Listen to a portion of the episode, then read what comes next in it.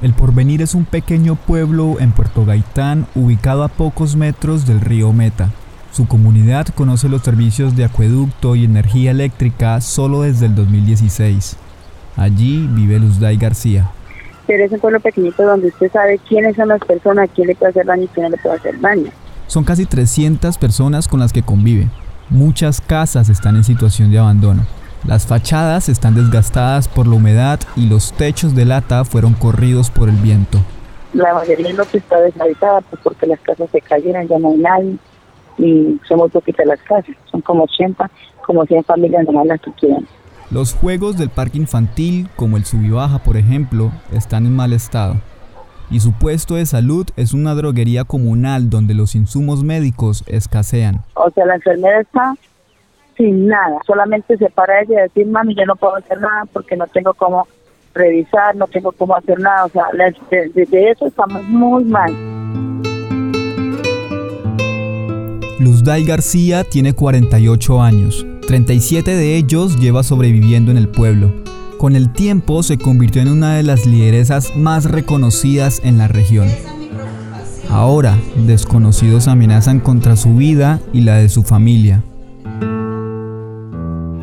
Siempre, y como que no nos escuchan, como que nadie está pendiente de nosotros, como que la gente nos ignora, como si aquí no existieran seres humanos.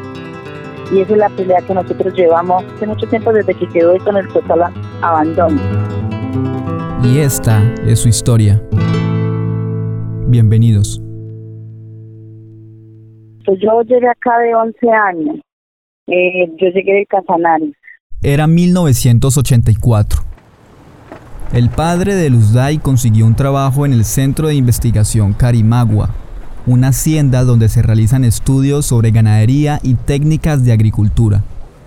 Junto con su familia se mudó desde Orocue, Casanare, hasta el porvenir. Era grande porque había muchísima gente. Eran tres buses, un camión, una volqueta y una chiva llenita de gente que trabajaba en Carimagua.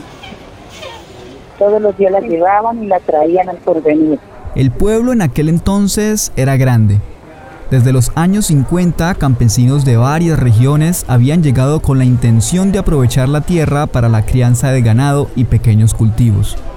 Más adelante serían conocidos como colonos. Pues solamente era el pueblito, era el pueblito y pues no había conflicto, no había nada. Y no había cerca, era sabana limpia, o sea, lo que hoy en día mm, está todo cercado y dividido en finquitas, ya eso no era así. La luz era suministrada por una planta eléctrica que funcionaba con aceite combustible para motores. El servicio era desde las 6 de la tarde hasta las 10 de la noche. Todo marchaba medianamente bien, sin embargo, después de un par de años de haber llegado al porvenir, Luzday García y su familia regresaron hasta Orocue. En el 86 se escuchaban muchas versiones de que iban a hacer masacre. La noche del 7 de septiembre de 1987, la comunidad de El Porvenir fue citada en una casa de la vereda por un grupo paramilitar conocido como Los Macetos. Y sacaron y reunieron la gente en una en una parte, en una casa, con lista en mano, sacando la gente que querían iban a asesinar. Los paramilitares empezaron a nombrar las personas de la lista. Algunos comenzaron a salir y otros guardaron silencio. Los que sacaron y que iban a matar y que mataron esa noche, ellos no dijeron nada de que esas personas estaban ahí, sino, sino los muertos hubieran sido más. Al menos siete campesinos fueron asesinados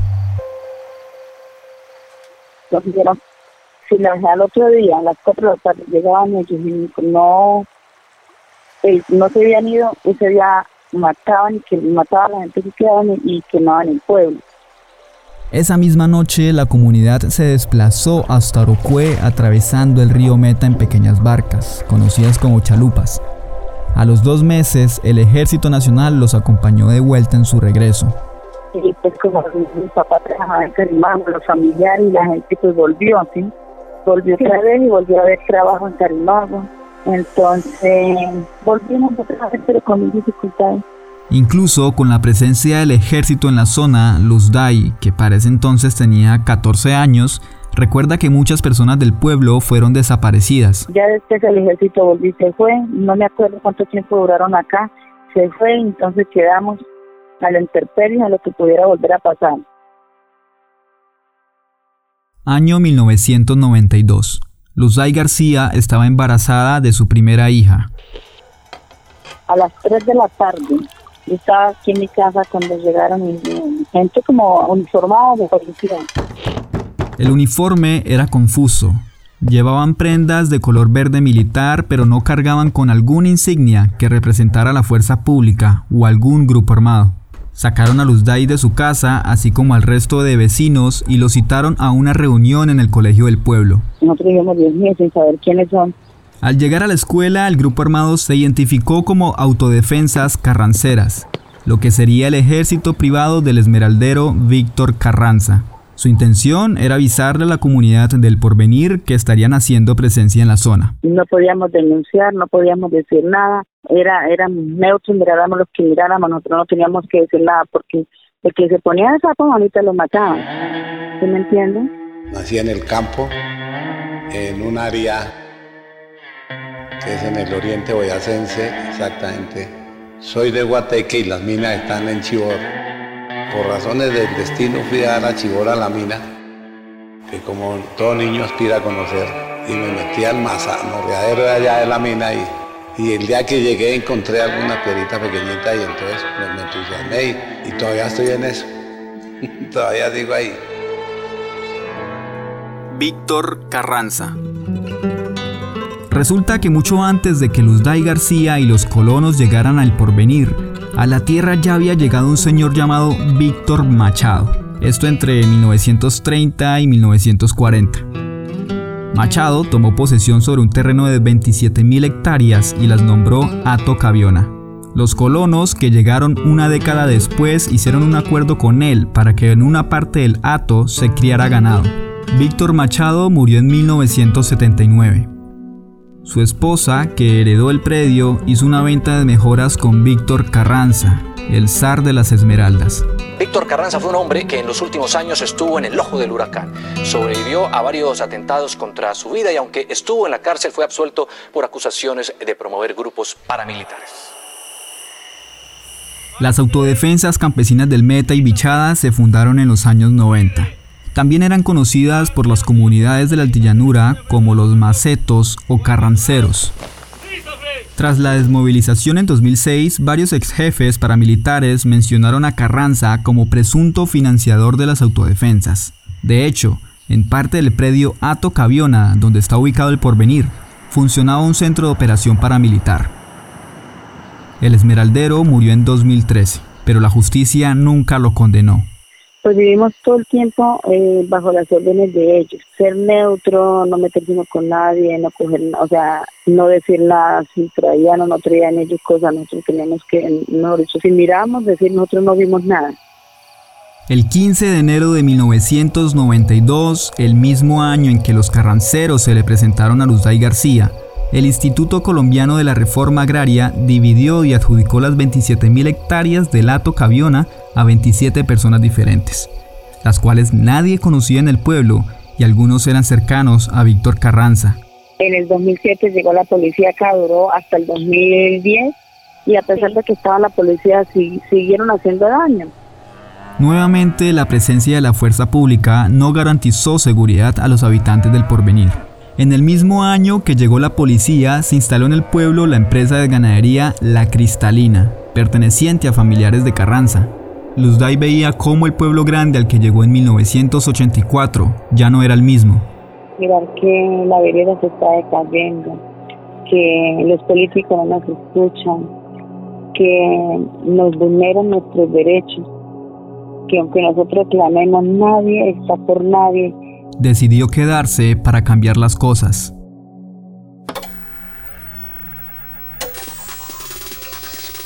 Son 27.000 hectáreas las cuales pasan a manos de la Agencia Nacional de Tierras y las cuales hasta el año 2014 estuvieron administradas por presuntos testaferros del fallecido zar de las Esmeraldas, Víctor Carranza. En el año 2015, el heredero de Víctor Carranza, Holman, entregó voluntariamente las tierras, pero el gobierno no las había tomado oficialmente, por lo que la Corte Constitucional ordenó al Estado posicionarse y hacer un censo en el que se establezca quienes tienen derechos sobre las 27 mil hectáreas que pertenecieron a Carranza. Y ahora llegó el 2015 y fue terrible la situación para nosotros. Desde el 2015 para acá se armó la violencia, nos han querido sacar. Hoy día, en la entrada del predio Bato Caviona, camino a la vereda del Porvenir, se lee en un aviso gigante. No se vende, no se arrienda, no se permuta.